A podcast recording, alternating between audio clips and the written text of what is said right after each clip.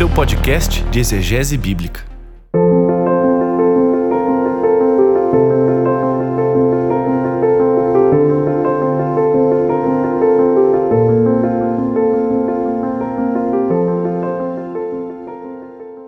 Pessoal, aqui é o Paulo On, tudo bem com vocês? Sejam muito bem-vindos a mais um episódio do podcast Contexto, seu podcast de exegese bíblica, episódio de número 35. E nesse episódio eu trago uma conversa muito, mas muito legal com o meu amigo Igor Miguel. E nós vamos falar sobre sabedoria, sabedoria no contexto hebraico, no contexto do Antigo Testamento, e a nossa conversa está baseada no seu mais novo lançamento, a Escola do Messias, livro lançado por Igor Miguel pela Thomas Nelson Brasil e que faz um apanhado todo sobre esse contexto mais amplo da sabedoria judaica dentro do contexto do Antigo Testamento. Tá preparado para mais um bom episódio? Já vai pegando o seu assento aí e junte-se a nós nessa prosa. Mas antes um aviso bem rápido, pessoal. Participe dos nossos cursos no nosso portal Didascalia On on demand. Acessando em www.didascalia.com.br, você tem acesso a uma variedade muito grande de cursos teológicos que vão com certeza capacitar você para conhecer mais a palavra de Deus e para amar mais esse Deus. E tudo isso com a finalidade de você ser bênção para a igreja. O destaque que eu queria fazer para você hoje na nossa plataforma é o curso E Deus Falou na Língua dos Homens. Pessoal,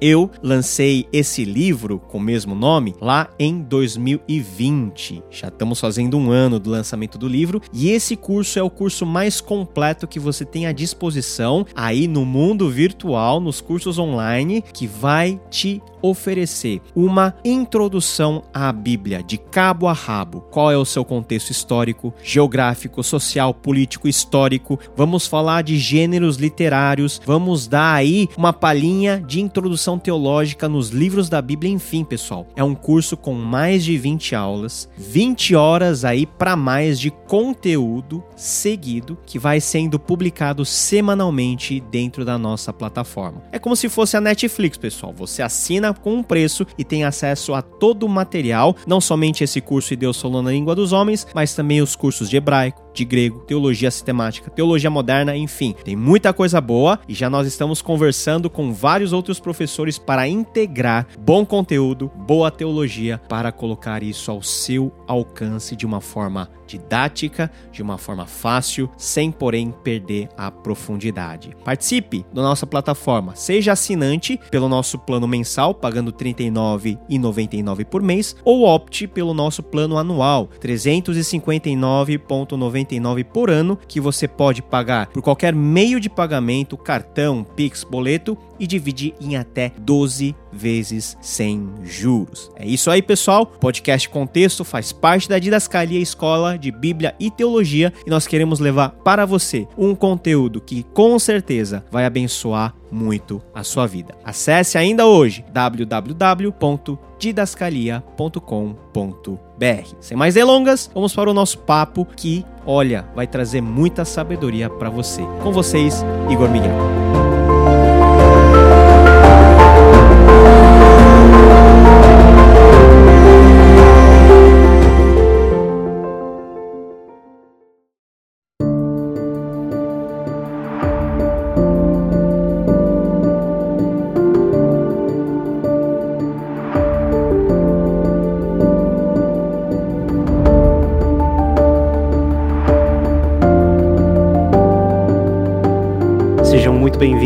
Mais uma live aqui no nosso canal, canal aqui da Didascalia Conteúdo de Bíblia e Teologia para abençoar você aonde você estiver aqui no nosso território nacional. E hoje eu estou aqui com o meu amigo Igor Miguel para falar do seu livro aqui, ó, A Escola do Messias: Fundamentos Bíblico-Canônicos para a Vida Intelectual Cristã. Procure conhecer também o nosso arroba nas redes sociais, arroba Escola Didascalia. Nós temos aí colocado conteúdo aí, vários tipos de conteúdo, especialmente ligados aos estudos bíblicos, à teologia. Nós temos cursos de línguas originais, grego, hebraico, enfim. Se você quiser conhecer a Bíblia de uma perspectiva consistente, né, de acordo com a nossa rica tradição cristã, com uma perspectiva reformada, também está convidado a fazer parte da nossa comunidade. Já vai lá, segue e acessa o nosso conteúdo. Sem mais delongas, né? Igor Miguel. E aí, Igor, tudo bem com você? Seja Ô, Paulo, boa noite. Ao nosso canal. Boa noite, é um prazer enorme estar aqui. Eu reforço aqui minha gratidão por esse convite, né? Igor, muito legal ter você aqui. E é sempre legal receber aqui uma pessoa chique, né? Boina na cabeça, tal, né? É... Esses dias me perguntaram se eu nasci assim. Eu falei, não. Eu, eu acho que dificilmente eu vi você ser essa boina na cabeça. É verdade. Nas, nas aparições online, né? no púlpito eu não uso, mas nas aparições online sempre eu tô com minha boininha. Legal, ai. é a sua marca registrada. Se tiver que fazer um logo do Igor, tem que ter a boina lá. Pois é. Igor falando diretamente de BH, né? Então, eu tô aqui, eu tô, na verdade, na, na, região metropolitana. Eu tô aqui perto de Confins, né? Eu tô em Lagoa Santa. Mas é, Grande Belo Horizonte, né? O clima tá quente, né? Começando a esquentar, mas, cara, surpreendentemente, nessa época do ano, que é como Cuiabá, a gente tem esse período seco, né? Período muito seco, assim, que a gente tem no centro-oeste. Aqui no nosso Cerrado Mineiro é a mesma coisa, cara. Então, e foi surpreendente, porque essa noite, três da manhã, deu uma chuva completamente fora do calendário de tudo, né? E uma chuva longa. Foi, eu fiquei muito grato uhum. a Deus até, assim. Eu tive que levantar de madrugada para agradecer a Deus, porque, sério mesmo, eu agradeci porque, rapaz, a gente sente muita falta de chuva nessa época do ano, né? É verdade. Ah, mas a tendência agora é dar uma esquentada até outubro. Aqui em Cuiabá, agosto, setembro, outubro, aquele período de seca brava, então. Nossa, é igual aqui. Ah, você vê uma nuvem assim, o seu coração já enche. Já agradece, não é? É impressionante. Né? Eu vejo meus amigos que moram mais ali para a região do Rio de Janeiro, São Paulo, o pessoal não, não sabe o que é essa sensação, né? De você ficar com saudade da chuva. É muito, muito estranho. É verdade, é verdade, é verdade. Eu posso dizer que eu vim de lá, então eu tenho saudade natural ah, da sabe. chuva de São Paulo. Igor Miguel, ele é autor desse livro, no, mostrando novamente aqui Escola do Messias. Trabalho da Thomas Nelson sempre fenomenal, né? É, impressionante. Ah, um livro muito importante. Eu li esse livro, mas antes da gente entrar no assunto do livro, Igor, fala um pouquinho de você, o que, que você está fazendo agora, né? Uhum, e até uhum. chegarmos no ponto aí de falarmos por que que esse livro surgiu, né? Okay, de onde boa. que veio. Boa, boa pergunta. Boa pergunta. Eu fui pro seminário muito jovem, né? Fui pro seminário com 17 anos de idade, em 1990, eu acho que... Quantos 17 anos? Deixava entrar, entrar guri nessa idade? Cara, ah. deixaram, velho, deixaram. E eu entrei com 17 anos e fiquei três anos no seminário na década, isso final da década de 90, 96, 97 ali, né? Cara, foram três anos muito interessantes num contexto metodista wesleyano, foi o contexto que eu entrei na teologia. Depois eu vim a BH, vim fazer alguns cursos aqui, acabei querendo fazer outra graduação, fiz uma graduação em pedagogia aqui pela nossa Universidade do Estado de Minas Gerais, né, a FAIWENG. Depois eu quis fazer uma aproximação entre educação e, e exegese bíblica, foi o que me levou a uma pesquisa de mestrado aí na área da teologia da sabedoria, teologia sapiencial, que tem uma marca muito forte no livro, inclusive, né, uhum. é, lá pela Universidade de São Paulo, ali na FEFELET, né, antigamente era o, tinha um DLO, né, Departamento de Línguas Orientais, e ali você tinha a turma de todas as línguas orientais presentes, tinha o pessoal dos estudos judaicos, língua hebraica, né, o pessoal do árabe, eu falo uhum. que o pessoal, o único lugar que árabes e judeus convivem bem no prédio da USP, né? Então ali a gente, a gente tinha o pessoal da, da, do árabe, tinha o pessoal do hebraico, depois acabou fundindo, né? O departamento fizeram estudos judaicos e árabes, impressionante. E ali eu fiz minha, minha dissertação de mestrado sobre o tema da pedagogia de provérbios de Salomão. Bom, o campo de Bíblia é um campo que eu tenho muito interesse, particularmente Antigo Testamento, tenho algum interesse também é, em fontes judaicas do Novo Testamento, mas assim, eu, eu gosto muito de tentar aproximar exegese bíblica de dogmática, né? Da confessionalidade, da teologia histórica. É um empenho que eu tenho em particular, principalmente no púlpito da igreja, no discipulado, né, no, no cuidado pastoral, a gente sempre tenta, tenta fazer essa integração. Então hoje eu estou basicamente trabalhando em tempo integral na minha igreja, na Igreja Esperança, aqui em Belo Horizonte, junto com o pastor Guilherme de Carvalho, que muitos conhecem, e também faço um trabalho concomitantemente a isso, né, um trabalho na área de educação. Então eu tenho uma empresa de consultoria educacional, também presto consultoria para fora do universo cristão e dentro do uhum. universo cristão com pedagogia pedagogia cristã propriamente dita, né? Então, eu sou consultor educacional da Rede Cristã de Educação desde que ela nasceu, tem 10 anos, né? Também dou treinamento para escolas confessionais, consultoria, treinamento. Tem aí pela BC2, né, o curso de Pedagogia Cristã, Teoria e Prática, que já que tá é um indo sucesso, pra, né? Um, é um dos cursos mais acessados, é, né, pela casa. É verdade, é verdade. E eu sou extremamente grato por isso, né? E a gente também tem alguns cursos que estão fora da plataforma da BC2, que eu ofereço pela minha consultoria, na área de educação cognitiva, que é uma especialização que a gente tem também. Enfim, a gente está aí com um pé na pedagogia, um pé na teologia, no cuidado pastoral da igreja local, na missão. Eu sou diretor de relações institucionais do Emissão, que é uma ONG que a nossa igreja fundou, né? Então é isso. A gente vai navegando nesse universo complexo. Muita coisa, né? Muita coisa. É, eu acho que eu tenho que diminuir é um homem, as coisas, mas enfim. É, polivalente, né? É, eu queria ser menos, cara.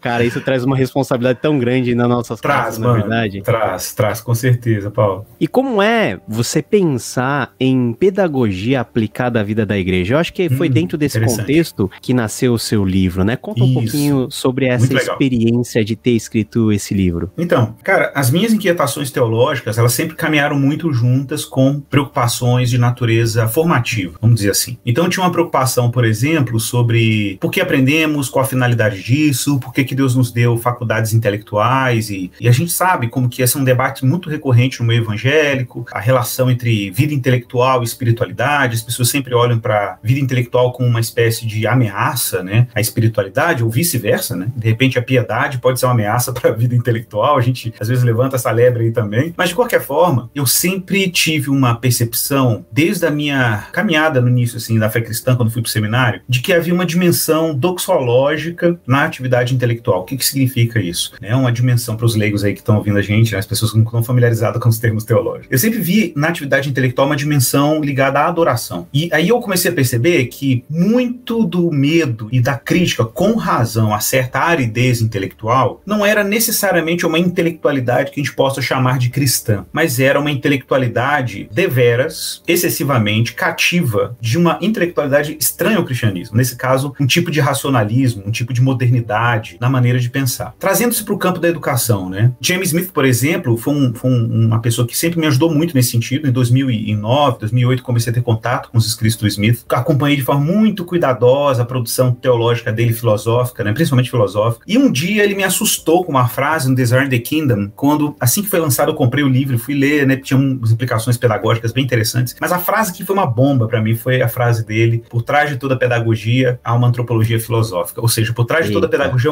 concepção de ser humano. Cara, aí me abriu inúmeras janelas e aí eu comecei a perceber, falei assim, caramba, tem várias abordagens pedagógicas que cristãos reproduzem que não corresponde ao modelo de ser humano que as escrituras propõem e que a revelação e a tradição cristã vem propagando ao longo dos séculos. E aí isso explodiu, né, como diz o outro. E aí eu hum. comecei a refazer um projeto de pedagogia de maneira muito despretensiosa no início do que seria uma pedagogia cristã que começasse por essa afirmação, por esse modelo de ser humano. E aí eu comecei a perceber que isso teve vários desdobramentos, sabe? Assim, e, e, foi o que acabou me levando a aproximar a teologia da sabedoria, aproximar a teologia histórica, bíblica, canônica, para essa conversa pedagógica. Claro, a gente sempre quando fala de pedagogia no meio cristão, é muito comum o pessoal imaginar a pedagogia cristã sempre como uma pedagogia reativa, né? Sempre uma uhum. pedagogia que está reagindo a, a pedagogias uhum. não cristãs. Isso também me uhum. incomodava muito. E eu falei assim, não, a gente precisa ser mais propositivo, a gente precisa ser mais, sabe, assim, apresentar metodologia, currículo, pensar coisas de pedagogo a partir da nossa antropologia cristã. Que interessante, que interessante. É. Isso é tão necessário para a vida da nossa igreja, né? Sim. Porque todo exercício que a gente faz como igreja não deixa de ser um exercício pedagógico. Certeza. E você não ter essa compreensão antropológica e as Isso. implicações da revelação de Deus sobre esse homem Exatamente. que se relaciona com esse Deus de forma. A gente vai tocar nisso daqui a pouco de forma geral, mas salvificamente de forma especial, e essa é a base de todo conhecimento. Exatamente Cara, isso daí dá muito pano pra manga. Exatamente. E eu fico muito feliz em ver pessoas que estão se debruçando nisso, uhum. com uma base sólida bíblica, né? Com uma uhum. perspectiva canônica, com o pé ancorado na tradição, uhum. mas pensando avante, né? Nas Exato. implicações que isso pode ter na vida da igreja. Exatamente. Que é uma implicação, eu acho que é uma das coisas assim mais visíveis e mais diretas que a gente tem no contato de uma igreja, que é você ser de alguma maneira ensinado ou guiado Exatamente. por alguém, né? Exatamente, exatamente, Paulo. Inclusive, você mencionou isso, uma coisa que sempre me chamou muita atenção com relação à educação cristã no contexto da igreja, e eu concordo com meu amigo Felipe Fontes, eu acho que ele foi muito feliz no livro dele sobre educação pela cultura cristã, quando ele faz uma distinção, ele, ele deixa muito claro os três papéis institucionais na, forma, na educação, porque educação é muito amplo, né? É um conceito umbrella, né? É um conceito guarda-chuva, que uhum. acolhe várias instituições que estão envolvidas com o projeto de formação humana. O que, o que é interessante deixar claro é porque a gente vive numa cultura que, infelizmente,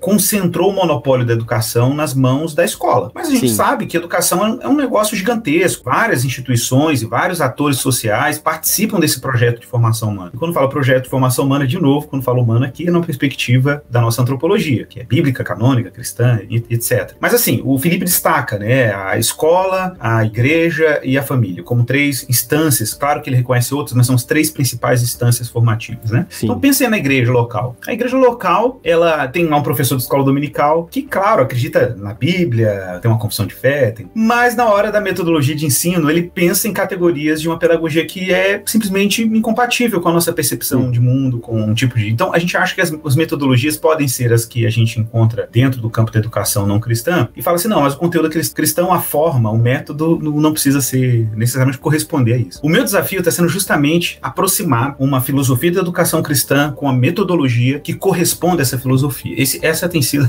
vamos dizer, o meu, as minhas inquietações. Eu acho que é possível. Eu acho que é possível pensar uhum. num ambiente, por exemplo, de formação trinitário. Né? Uma, é uma, um teste que eu tenho feito, inclusive, nos meus escritos. Estou escrevendo um livro sobre educação cristã. Então, é, eu tenho fritado bastante essas temáticas, sabe?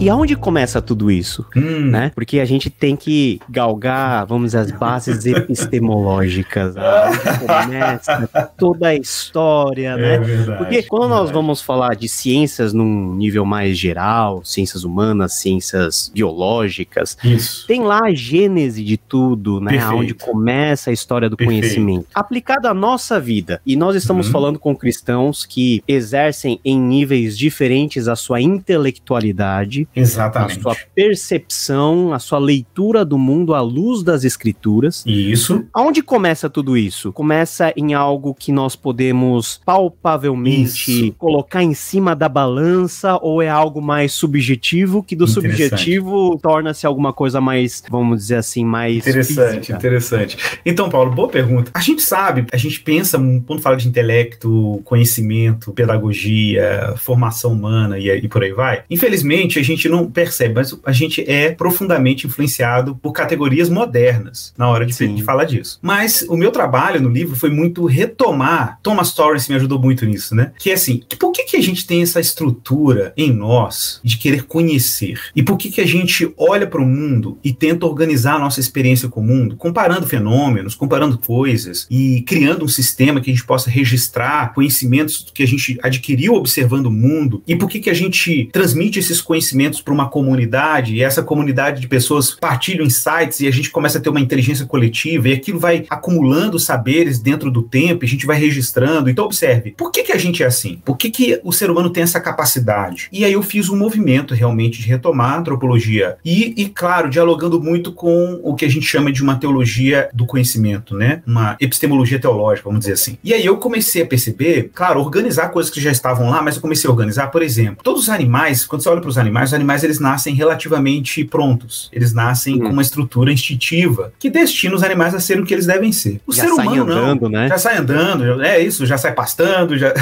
o pássaro já sai né, com todas as com condições muito razoáveis já para voar e tudo. Mesmo se separar ele da espécie, ele tem condições relativamente estruturadas para fazer isso. Então, mas nós seres humanos, a gente tem realmente, cara, uma, uma, uma falta. Isso, isso a psicanálise não estava errada, não. O ser humano tem um, aparece um inacabamento na sua estrutura. Por que isso? Porque Porque, diferente dos animais, a nossa condição humana depende de, de relações muito específicas para a gente ser o que a gente tem que ser. Isso é bom e ruim ao mesmo tempo. Porque se a gente tem uma abertura estrutural em que a gente precisa de uma relação ou de relações para a gente ser mais humano, isso tem uma dimensão positiva, que para mim é muito evidente, que é o fato de que a gente tem a nossa origem num Deus que é comunidade. A gente uhum. tem uma origem num Deus que é relacional antes de haver qualquer tipo de realidade criacional. Então é óbvio e é evidente que se esse Deus nos cria a imagem dele, ele nos criou igualmente relacionais. Então, na medida que a gente se relaciona com Deus e a gente, essa era a matriz original, né? A gente adquiriria nessa relação tudo o que a gente precisava ser. O nosso destino e a nossa condição humana emergiria de uma relação profunda com Deus e uma relação contínua. Daí a dimensão que eu falei doxológica, né?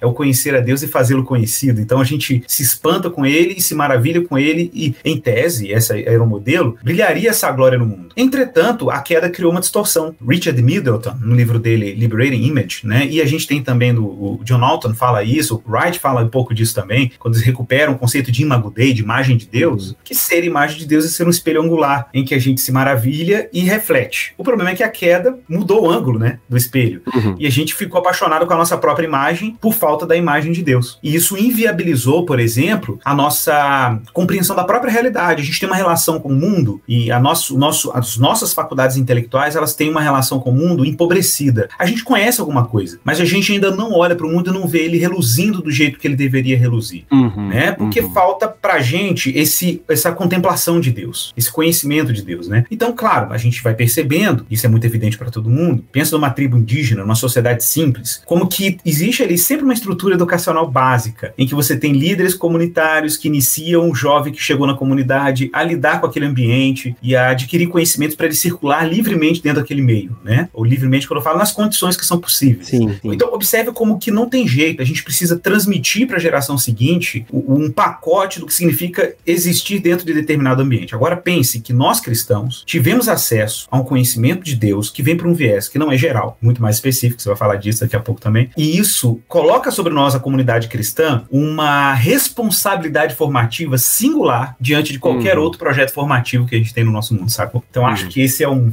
é um ponto que a gente tem aí que é muito sensível. É verdade. E, e a vontade de conhecer? Porque, Isso. porque a gente tem, tem dois tipos de conhecimentos adquiridos, né? Um é aquela, é aquela vontade, vamos dizer assim, natural que te leva pela curiosidade, pela afeição a você investigar Exato. as coisas, e outro é algo mais utilitarista, né? No, uhum. primeiro, no primeiro capítulo você fala pulsão religiosa. Isso. É que dentro da tradição reformada é um conceito muito caro. Calvino muito. falava do semen religionis, né? No sensus dignitatis, que é um tipo de, vamos dizer assim, um tipo de falta que o ser humano tem em relação àquilo que pode explicar a sua existência e mais para frente dar sentido à sua vida e isso leva a um tipo de conhecimento mais sublime, uhum. relação com Deus, enfim. Essa vontade, essa pulsão, ela se desenvolve de que maneira? Muito bom. E, e como que ela abre o caminho para que nós possamos conhecer Deus e as coisas de Deus. Excelente. Eu aqui tenho uma dívida né, com, com um filósofo da nossa tradição reformacional, o professor e doutor Hermann Doiver. Né? Muita gente já tem ouvido falar dele. A gente já vem estudando há alguns anos aqui no Brasil, com um grupo de amigos, né? e a gente se identifica com essa tradição filosófica em vários aspectos. E uma dos grandes sacadas do Doiver, graças ao seu contato com a, com a tradição agustiniana, que é muito importante para nós protestantes, né? a gente brinca que o nosso padroeiro é Agostinho. A gente já fez uma live junto sobre isso, né,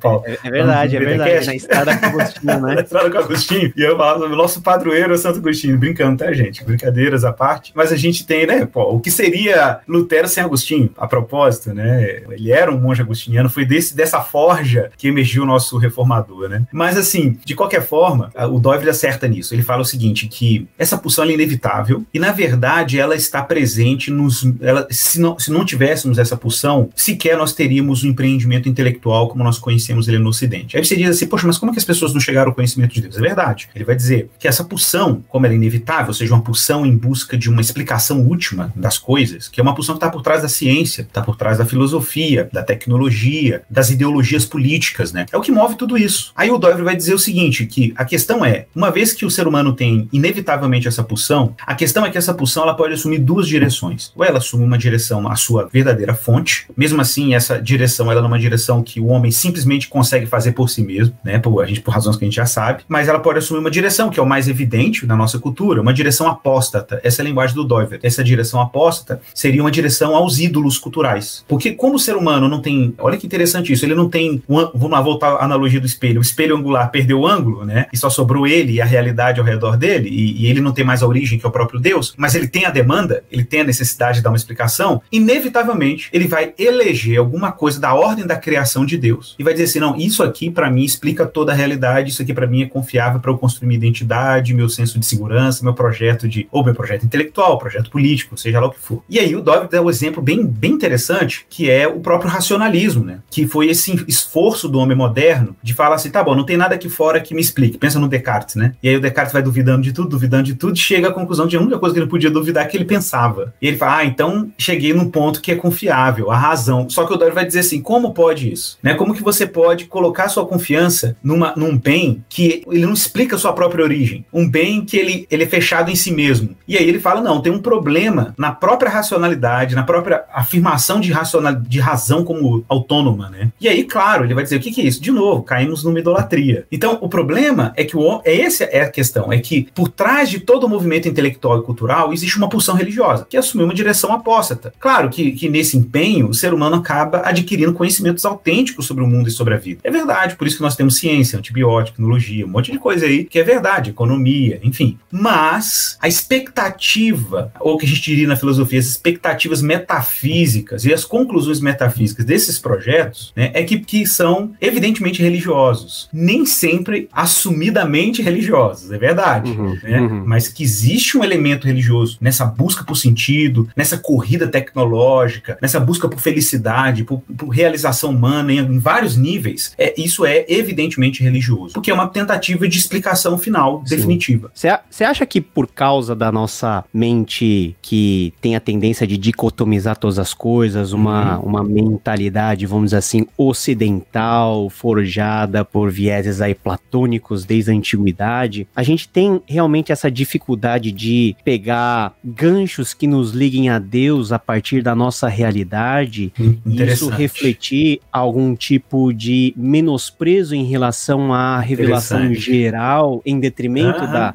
especial, né, da revelação escriturística. Interessante. Então, um, um, dos autores, né, que eu trabalho muito na minha obra, que eu acho que traz uma contribuição muito importante, é um clássico, né, que é o nosso querido Herman Bavinck, né, que escreveu uhum. a Dogmática Reformada, né, e a gente sabe que ele foi muito competente no prolegômena da, da sua obra dogmática, né, quando ele fala sobre essa relação tanto da, da graça especial como a graça geral, ou a revelação especial geral, e ele vai falar também da questão da natureza, vai falar da criação, da nossa relação com ela e etc. Então, o que acontece? Ou você pendula numa hipervalorização da realidade material, e você pode cair nesse tipo de idolatria que eu descrevi anteriormente, né, de assumir um bem da criação como sendo absoluto, e aí você cai naquilo que Paulo fala em Romanos 1, transforma a criatura em criador, transforma o que é relativo em absoluto, e isso, claro, vai, vai ter suas consequências religiosas, espirituais, etc. E aí seria uma espécie de que o Charles Taylor, né, famoso filósofo aí, chamaria de imanentização, né? Quando você coloca a pulsão por transcendência, você dirige ela para imanência, e aí você quer encontrar na imanência o ponto absoluto sim, que dê explicação para tudo. E aí você, claro, cai numa idolatria. Existe esse risco, é evidente. O cristianismo, por causa dessas influências que você descreveu muito bem, né, e algumas influências que eu, existe até um revisionismo que a gente não poderia dizer que é necessariamente tomista, mas a gente pode dizer que são dos pós-tomistas, né, ou dos neotomistas, que é essa tentação de olhar para a realidade natural e achar que ela é autônoma e ela independe de uma origem transcendente, né? Não necessariamente que ela independe, mas que não necessariamente ela precisa da intervenção da transcendência para funcionar, para se sustentar, né? Que seria o deísmo, né? O uhum. deísmo com D aqui. Né? Então, é uma coisa até que eu coloco isso no livro. Então, de repente, o que, que eu acho que falta? Falta é uma espécie de integração mesmo entre olhar para o, o universo da revelação geral sob a perspectiva da revelação especial. Eu acho que essa dimensão da redenção nos dá um privilégio de olhar para a realidade da criação, tirar muito proveito da maneira como Deus se exibe lá. Porque a gente vê o propósito dessa realidade. É diferente de um cara que não é cristão e olha para esse mundo e fala: ah, ok, tem madeira, vamos tirar ela para fazer lenha,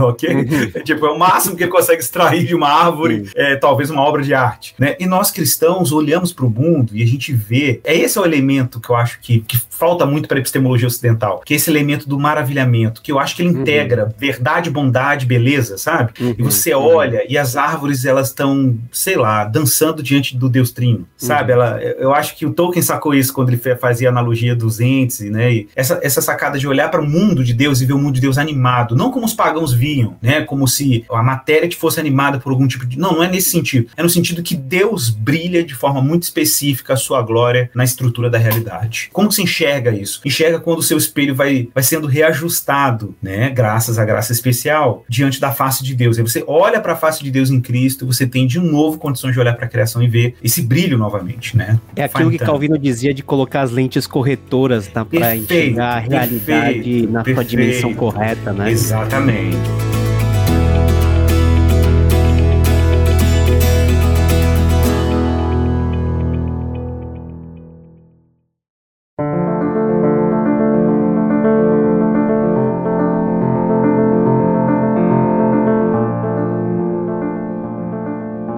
Esse fato é tão importante, mas é algo tão ausente, na verdade, porque nós somos ensinados na igreja, até por uma questão de urgência, a cuidarmos da nossa vida espiritual, né? Uhum. E, novamente, a gente faz aquela dicotomização entre espiritual e aquilo que não é espiritual. A gente dá ênfase em disciplinas espirituais, uhum. ler a Bíblia, fazer oração, e dificilmente a gente coloca esse esforço numa tentativa de olhar novamente para uma realidade com uma visão restauradora, com uma uhum. visão em que você mesmo se coloca como agente de Deus para transformar uhum. a realidade corrompida pelo pecado onde você uhum. está. Qual que é essa grande missão que essa escola do Messias tem para nos tirar desse mesmismo, né, dessa desse negócio autocentrado na nossa ah, fé, importante. nas nossas práticas, importante. na nossa igreja e ter um olhar voltado para o mundo mundo que é o palco também da ação Isso. de Deus e é o é nosso o teatro da glória de Deus. É o teatro, é o da teatro glória, glória Dei, exatamente. Então, aí eu acho que entra um ponto que tem a ver com a, com a parte mais da sapiencial da obra, né? Tipo, eu exploro o tema da sabedoria. É para mim é muito surpreendente quando eu percebi dentro dessa tradição, que é uma tradição que começa no cânon bíblico, mas ele se estende, né, por obras extracanônicas e nem por isso de menor valia, naturalmente, são obras que contribuem de maneira muito singular dentro da tradição judaica para preparar o cenário da revelação messiânica de Jesus, e ali Jesus é revelado, eu sou eu tenho muito essa sensibilidade, o pessoal agora, eu até falo isso no livro, né, que a gente tem uma corrente que nasceu dentro da teologia da sabedoria, uma subdisciplina, que é a cristologia da sabedoria, né, hum, é, hum. a gente tem vários nomes hoje associados a essa tradição de estudo bíblico exegético, que olha para Cristo sobre a perspectiva da sabedoria encarnada, até um, um esforço de recuperar que quando logos lá em João é utilizado, João só usa logos por porque se eu lhe fosse usar Sofia, soaria muito mal, porque é um termo né, que a gente sabe, o professor de grego pode me ajudar, né, soaria muito feminino. Então, aí há um, um esforço de João, é o que alguns estudiosos da, dessa cristologia da sabedoria vão apontar, de recuperar um conceito helênico, no caso, o logos no masculino, mas que se aproximava muito da Rorma hebraica, uhum. lá do livro de Provérbios de Salomão, lá de Eclesiastes, de Jó, né, e da tradição sapiencial aí, interbíblica, né, sabedoria de Salomão, eclesiásticos, enfim. E, e, aí o que acontece?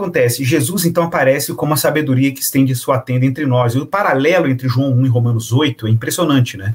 Provérbios 8 e João 1 são incrivelmente semelhantes. Estava no princípio com ele, quando era uhum, arquiteta, uhum, quando ele fez as uhum. obras mais antigas. Então a gente encontra esses ecos de Provérbios 8 no prólogo de João. Isso, na minha percepção, e eu falo isso muito na obra, mostra que Jesus então entra na história não apenas como um mestre da sabedoria. Isso não é suficiente. Ele não é simplesmente um modelo de sabedoria. Jesus Jesus é a própria fonte, ele é a própria personificação da sabedoria. Uhum. E aí eu, eu uso essa, essa linguagem do Antigo Testamento, de, de, Provérbios, de que um dos efeitos da queda em nós foi a tolice. Né? Uhum. A, to, a tolice faz com que a gente se aliene em vários níveis, de Deus, da gente mesmo, do próximo, da criação, né? e por isso que a nossa relação com tudo isso é muito tola. Né? Olha o que a gente faz com o meio ambiente, olha o que a gente faz com as pulsões, com a pulsão religiosa que a gente tem, o que a gente faz com a gente mesmo, como que a gente faz com o próximo. Né? Então a gente tem aí uma série de tolices, que é o termo que Provérbios utiliza, né? E a gente sabe das variantes aí de tolice que tem lá. Mas enfim, e aí o que me surpreende é o fato de que Jesus veio ao mundo e Jesus anda com os discípulos, ele ensina os discípulos com parábolas, que é uma gran, um grande recurso da escola da sabedoria, né? A propósito. E Jesus está ali abrindo o universo para os apóstolos, né? Eles estão enxergando o mundo. E aí eu, fiz, eu fiz esse movimento de olhar para Provérbios e ver que, que, que, lugar é esse que a sabedoria está emergindo. A sabedoria está emergindo, aí eu, eu falo isso na obra, ele, ele emerge de três três contextos, ou são as três fontes da sabedoria. Né? A primeira delas é uma fonte teológica, que uhum. é o temor do Senhor, o fato de que o próprio Deus é a origem da sabedoria, a fonte primária, né? E elas se integram. A segunda fonte é uma fonte cosmológica, ou seja, a gente consegue adquirir insights para uma vida sábia na própria estrutura do mundo, e Provérbios explora isso ao extremo, né? Então, todas as analogias de sabedoria em Provérbios emergem da, do mundo que Deus criou, das relações humanas, da experiência com, com a criação, o, é a formiga, é a serpente sobre a rocha, é a águia nos céus, né? Então, é a experiência de observação da própria, do próprio mundo fornece insights de sabedoria sempre sob o temor do Senhor, que é a fonte teológica, ela que ilumina tudo isso. E aí, a última fonte é uma fonte que eu chamo a fonte pedagógica. Que fonte pedagógica é essa? É a tradição, é a tradição dos sábios, é essa comunidade que se reúne, né, e que está junta e que transmite de forma transgeracional, né, é, esse depósito fidei, né, esse hum. depósito da fé ao longo do tempo. E aí, é claro que eu vou puxar isso para próximo da escola do Messias que nós temos hoje, que Jesus nos legou e fundou, que é a própria igreja local, uhum. como esse contexto formativo. É uma coisa que eu exploro bastante. Mas, mas antes de chegar nesse ponto, que é, que é a cereja do bolo aí do o, que, o que, que nós podemos aprender com a grande sabedoria judaica, que é uma Ótimo. sabedoria que integra todas as coisas, né? Mais uma vez, o judeu ele tem uma visão, vamos dizer assim, mais fenomenológica, ligada com a realidade, com aquilo Exatamente. que ele vê, com aquilo que ele sente, com aquilo que ele respira, com aquilo que ele está experimentando. Você faz uma articulação muito boa, né? A dimensão teológica, a dimensão cosmológica, a dimensão antropológica, uhum. o ambiente com os seus autores. O que, que nós podemos aprender dessa rica tradição e qual é a interface que essa rica tradição faz na vida da igreja, que muito é bem. a comunidade dessa sabedoria encarnada Perfeito. que é o Senhor Jesus Cristo. Perfeito, excelente, excelente. Então, eu vejo, eu vejo que tem um elemento, tem vários elementos aí presentes na igreja local. Então, por exemplo, a igreja local, eu falo isso no livro, né? Eu, eu pego um pouco o que o Smith chama de arco narrativo. Ele fala que a liturgia cristã respeita um arco narrativo. E aí eu, eu exploro esse, essa estrutura litúrgica, que o, que o Smith vai dizer que é uma estrutura formativa dentro da liturgia cristã. E eu, eu vou além. Eu falo assim, ok, é claro que o culto cristão é formativo, mas a igreja cristã ela tem contextos formativos. Então aí eu recupero, por exemplo, claro, o próprio culto é formativo, coloco isso lá, mas coloco lá, por exemplo, o cuidado pastoral como um contexto formativo, o discipulado e as, os programas de formação cristã que a igreja local providencia, a própria missão da igreja como um contexto de formação humana, né, ou de formação cristã. Então nós temos instâncias na dinâmica da igreja local que elas são instâncias que nos equipam para uma vida mais virtuosa. E eu, eu uhum. aproximo muito sabedoria de virtude, né? E você sabe, a gente tem essa discussão na teologia de que, principalmente depois de Yale, né, e o pessoal ali da, do, do pós-liberalismo teológico, tem essa discussão, ah, vamos reagir a dois elementos, vamos reagir a um lado relativismo pós-moderno, vamos reagir ao racionalismo moderno e, a, e as teologias que foram devotas dessas duas, e o caminho que a gente vai achar é a comunidade local. Mas é sempre uma discussão sobre prática correta, sentimentos corretos e doutrina correta. É sempre essa discussão. E eu sempre fiquei à caça de um termo que pudesse aglutinar esses três elementos sem, sem que perdesse o equilíbrio desse tripé. Então, eu descobri isso foi o lendo Daniel Treyer, o livro dele Theology as Wisdom, Teologia como Sabedoria. e ele é um, um, orientando do Van Hooser, né? Ele recupera a sabedoria como termo que aglutina esses três elementos. E de fato, até eu falo isso no meu livro. Sabedoria é a palavra hebraica que junta afeições corretas, junta doutrina correta e junta aí é, sentimentos corretos. Tá tudo lá, tá tudo lá. E aí, e, e a igreja local tem essa capacidade. Ela, quando ela tem essas instâncias funcionando e ela tem, né, essas dimensões todas atuando de forma orgânica na igreja local, a igreja tem um potencial gigantesco de nos ajudar a superar a tolice e a gente se conformar mais à imagem daquele que é a nossa sabedoria, que é o próprio Cristo, né? Então acho que esse, esse é, vamos dizer assim, um, um, o contorno de como a igreja local pode ser uma grande escola de sabedoria. Uhum. E qual que é a relação que essa igreja que aprende aos pés do Messias, né, aprende aos pés de Jesus, ela deve ter com os vários outros tipos de conhecimento, os vários outros tipos de facetas da verdade, né? Já dizia Isso. o teólogo que se a verdade, a verdade é de Deus, não importa onde ela estiver, né? Que uhum. pode sair da boca de um ateu pode sair da boca de um cristão, existem certas proposições que são proposições que nós poderíamos chamar de verdadeiras ou absolutas. E que por, às vezes, é o nosso preconceito, às vezes de não querer concordar com aquilo que o mundo está falando, a gente sempre quer ter uma visão combativa da realidade. Exato, até que ponto nós temos que ser combativos e até que ponto nós temos que, vamos dizer assim, ser, entendam bem a minha palavra, inclusivo ou abraçar essa verdade que está esparramada pela graça comum de Deus em todo o isso, cosmos. Isso. Eu cito na obra um trecho do, do, do João Calvino em que ele fala que quando um cristão ele se priva de acessar, acessar os dons de Deus que ele deu, aí ele, ele descreve algumas disciplinas, né? É, a dialética, a matemática, a física, a medicina. Ele diz que a gente está sendo ingrato porque a gente está se privando de graças que Deus deu. E ele, aí ele levanta essa questão, mas Deus deu isso pelas mãos de ímpios. E ele vai deixar claro que se são dons, se é bom, é de Deus. Uhum. Claro, ele vai levantar as ressalvas. O fato de que a graça de Deus está presente também por mãos de ímpios, a graça geral e comum, isso significa no, que não é um consumo desregrado desses bens culturais. Né? Não é isso. É, é uma relação em que você acolhe e você também tem recursos para critérios para julgar se aquele bem cultural é um bem cultural que é bom. Então, observe, a discussão aqui é se aquilo é bom, belo e verdadeiro. Se o negócio é bom, belo e verdadeiro, né? Então, nós estamos aqui lidando com uma coisa que glorifica a Deus e que procede dele que glorifica a Deus. Agora, é claro, seres humanos podem fazer uso de dons recebidos por Deus para glorificar um ídolo, para glorificar um, uma, uma falsa doutrina da salvação, para alimentar uma utopia de salvação autônoma, humana. E aí a gente sabe que isso traz os seus problemas, né? Agora, não tenho dúvida de que nesse momento que a gente está na igreja local, faz parte desse programa de sabedoria a gente ter uma sensibilidade em relação aos bens culturais produzidos por não cristãos. O que, que significa isso? Cara, a gente não tem que ter medo de ciência, a gente não tem que ter medo de arte, a gente não tem que ter medo da cultura, a gente não precisa se privar disso. É claro que a gente tem um risco aqui. Qual o risco? O risco de, por falta de transcendência, a gente acabar caindo num novo imanentismo. Isso seria uma secularização, uhum. ev evidentemente. Como que, como que você evita isso, né? Se deixando encantar por quem Deus é, no contexto formativo da igreja. A igreja precisa te alimentar com beleza, com bondade, com verdade. E aí você consegue olhar para esses bens e, ter, e, e, conseguir discernir quando ela está brilhando e quando ela não está brilhando. Quando o bem tem graça ali, brilhando para a glória de Deus e não tem.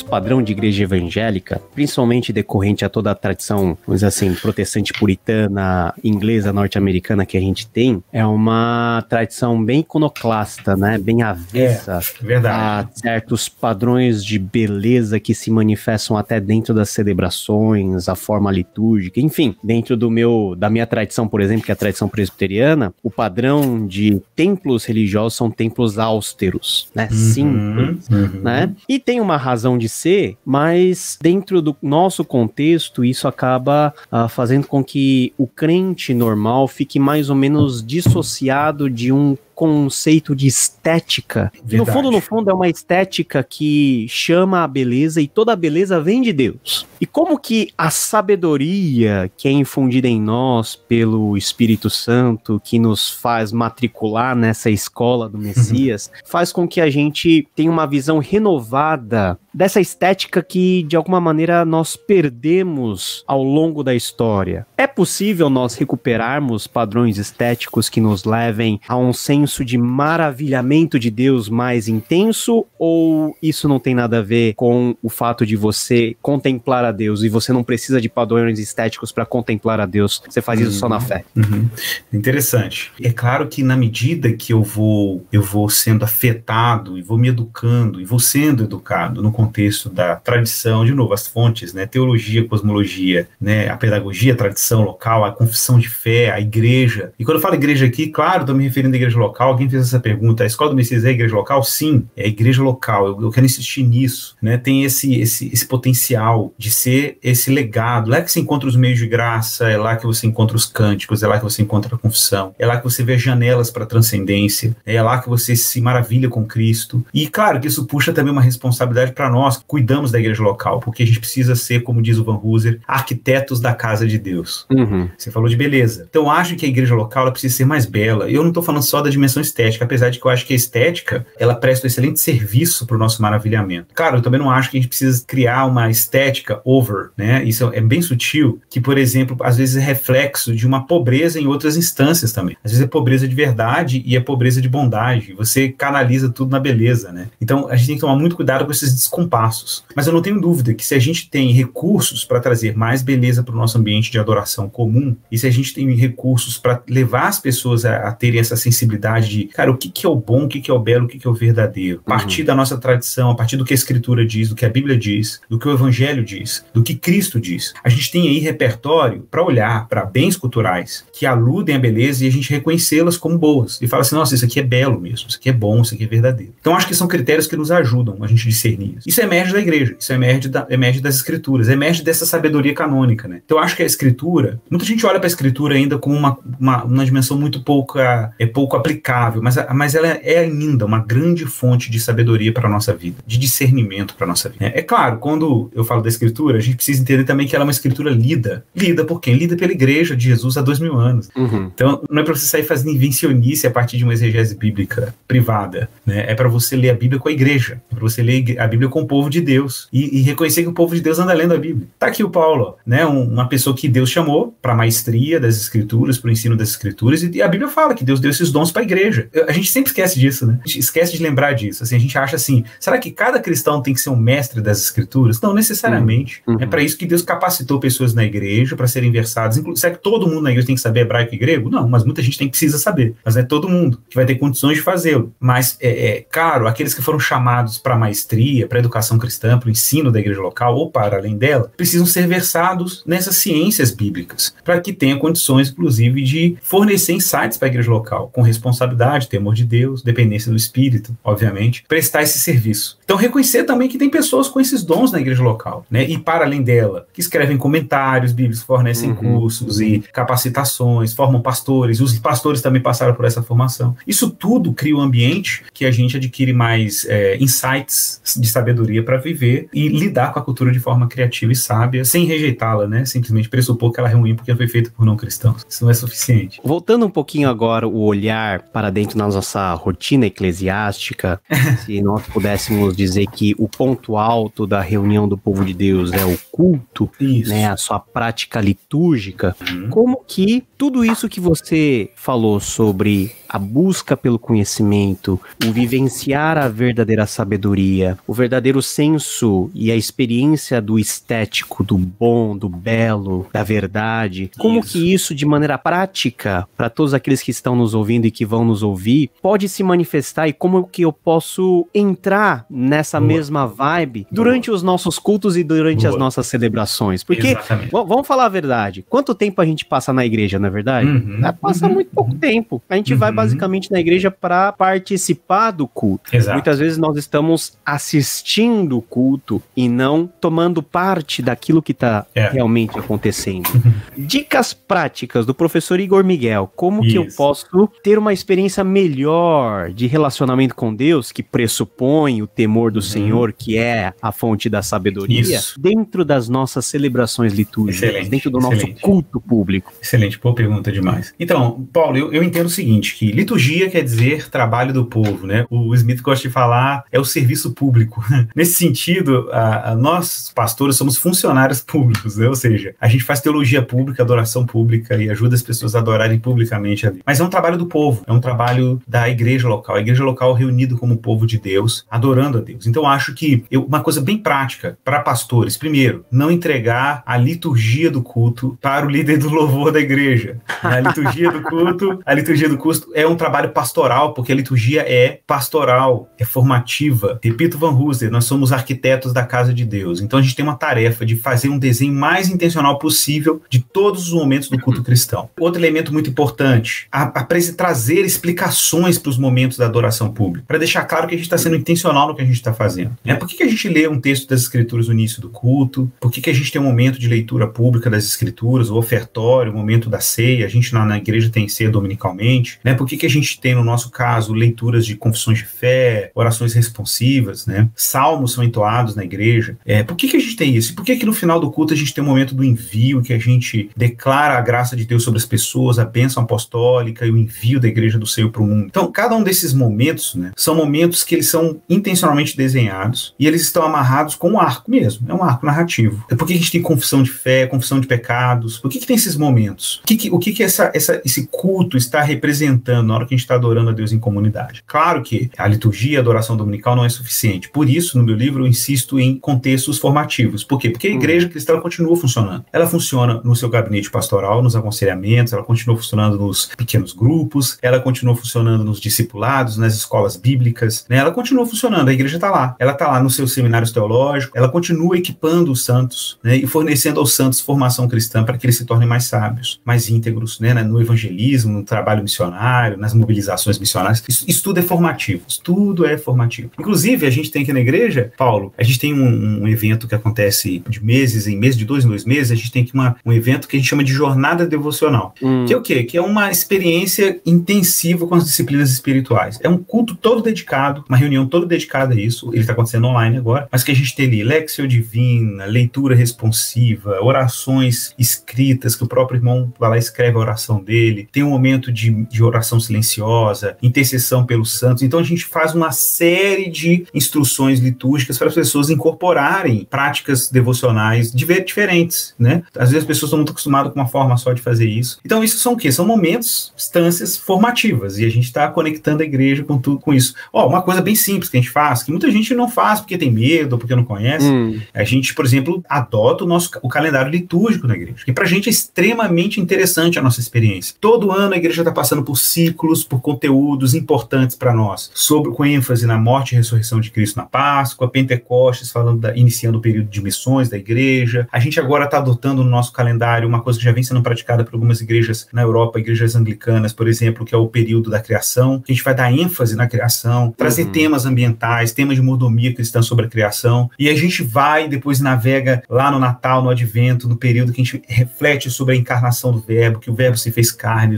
as ênfases são todas ligadas aos temas, ao tema natalino mesmo. E a gente volta todo ano nesse ciclo, a gente tem uma imersão muito forte na Páscoa, que é o nosso, nosso grande evento de Páscoa, três dias, né? A gente, cinco da manhã, domingo da ressurreição, a gente tá cinco da manhã, cara, o culto lotado na igreja. Cinco uhum. da manhã a gente faz um café da ressurreição, uhum. cânticos todos voltados para a ressurreição, clima maravilhoso, as crianças todas alegres. Então acho que a gente precisa de mais imaginação. A igreja local precisa ser mais imaginativa. Ela precisa ter mais trilha sonora, precisa ter mais cânticos que expressam adoração a Deus. As pregações precisam ser mais imaginativas, usar boas metáforas, boas analogias. Tudo isso cria um ambiente de imersão. Eu acho que a gente ainda está muito proposicional demais. Nisso o James Smith está certo. A gente precisa ser mais inteiros, como humanos dentro do culto cristão. Eu tenho uma experiência que é, é bem fala. simples, mas que eu, eu nunca me esqueço. na, na época que eu, que eu estudava lá em Edimburgo, a gente participava de uma pequena igreja, né? Que tinha toda a sua fundamentação no presbiterianismo. Era um, é uma igreja livre, né? Era uma free uhum. church. E como era gostoso entrar. Era uma igreja pequena, mas o que fazia daquele ambiente um ambiente que eu me senti aconchegante, até para uhum. eu poder adorar a Deus e abrir o meu coração, era o cheiro do café que eles eles serviam antes com um bolinho assim, sabe aquele cheiro de casa, aquele cheiro de, de, de alguém que tá servindo alguma coisa para você, para você se sentir bem. E aquilo marcou muito a minha experiência dentro daquele contexto, de eu me sentir à vontade, de eu me sentir em casa, mesmo dentro de uma celebração litúrgica, mesmo dentro de um, de um culto público, Sim. né? Que tem todas as suas formalidades, tem toda a sua importância, mas que a gente acha que é só isso e não tem outras coisas que nos remetem a coisas que podem nos fazer um bem muito grande, né? Perfeito, perfeito. Isso tudo faz parte do, do da hospitalidade, que é um tema que é hospitalidade. Hospitalidade.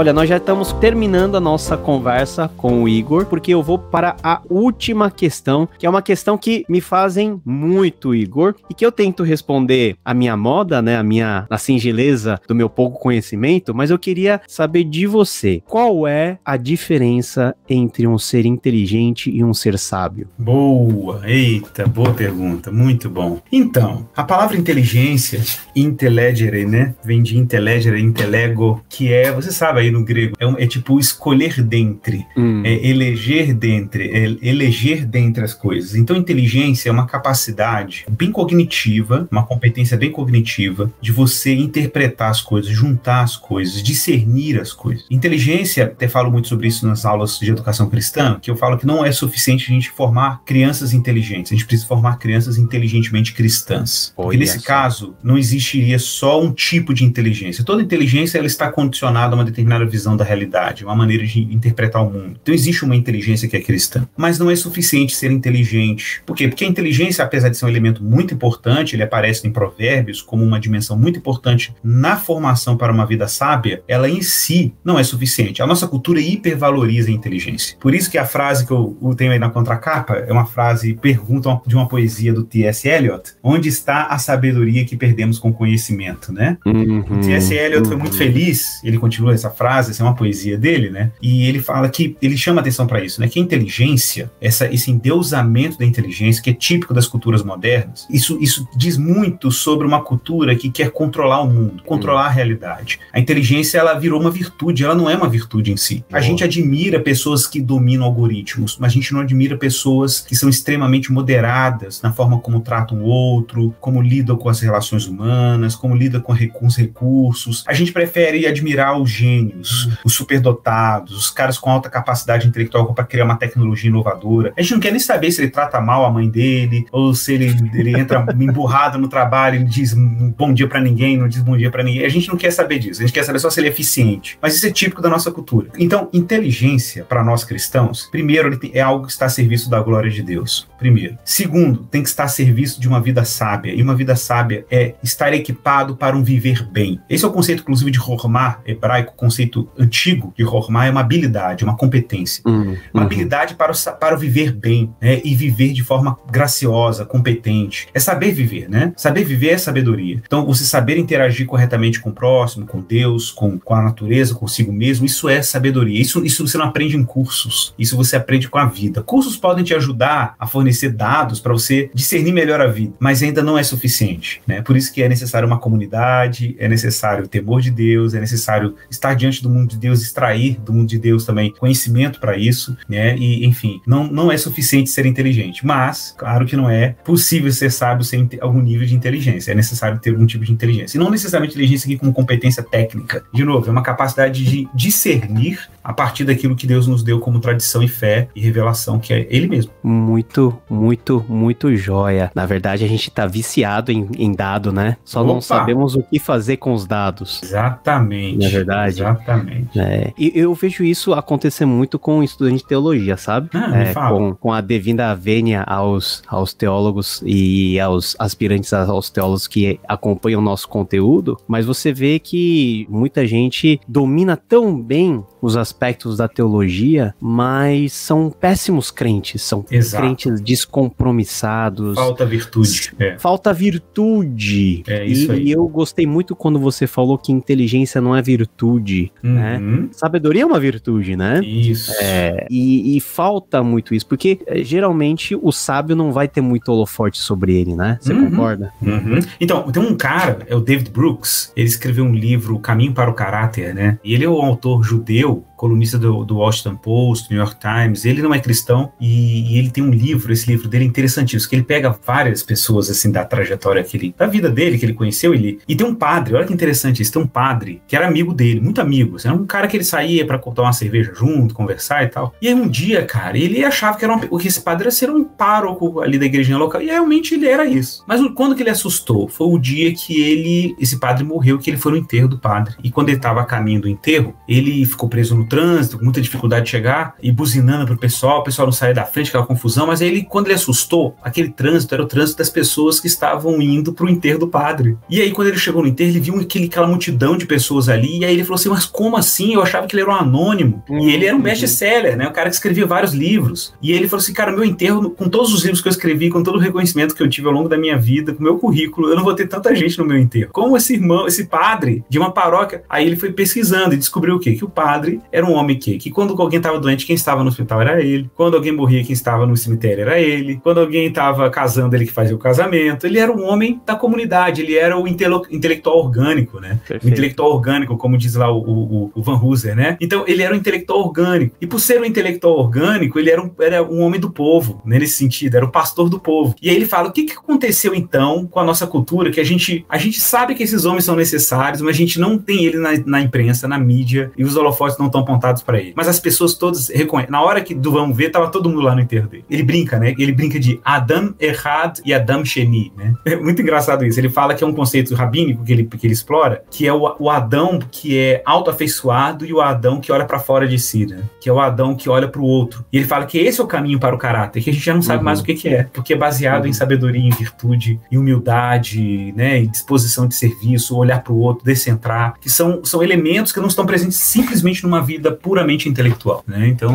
é, tem, tem essa, essa, esse elemento aí que, que se deixa, deixam muito escapar por aí. É verdade. Cara, que é. papo gostoso, que papo legal, que papo recheado aí de insights, de sabedoria. Eu estive aqui com o Igor Miguel, o nosso professor de sabedoria para hoje. Muito obrigado, Igor. Que Deus continue abençoando você e que o fruto de toda a sua pesquisa que está aqui, né, a Escola do Messias, possa fazer com que muitas pessoas possam ter a sua vida intelectual baseada naquilo que realmente importa é e realmente eterno. É que Deus te abençoe. Muito obrigado. muito obrigado você, muito obrigado a todo mundo que participou. Um grande abraço. Valeu, meu irmão. Que Deus te abençoe muito. Ah, e a propósito, em seu livro é leitura básica obrigatória da nossa escola de teologia aqui, do IB, e nós vamos adotar sua obra, inclusive nos pequenos grupos aqui da nossa igreja. Olha só. É uma obra honra. que tá super consagrada aqui na nossa igreja, tá? O pessoal gosta muito que mesmo, muito. E é um excelente trabalho mesmo. Agradeço a generosidade, né? E vamos esperar a pandemia passar para eu poder dar um pulinho aí em BH, comer um pão de queijo. Por favor, por favor. Pão, de queijo ok, mas aquela comida mineira boa. Eita. Aí, Nosso tropeiro com, tropeiro. com torresminho.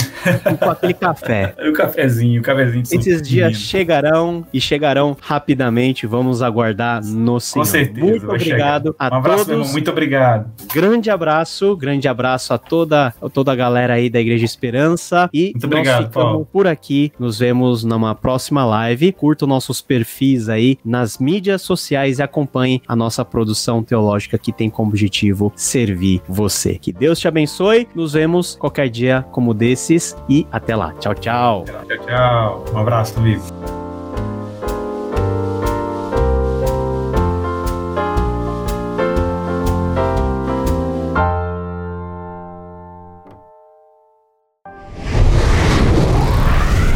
Cosmódromo Estúdio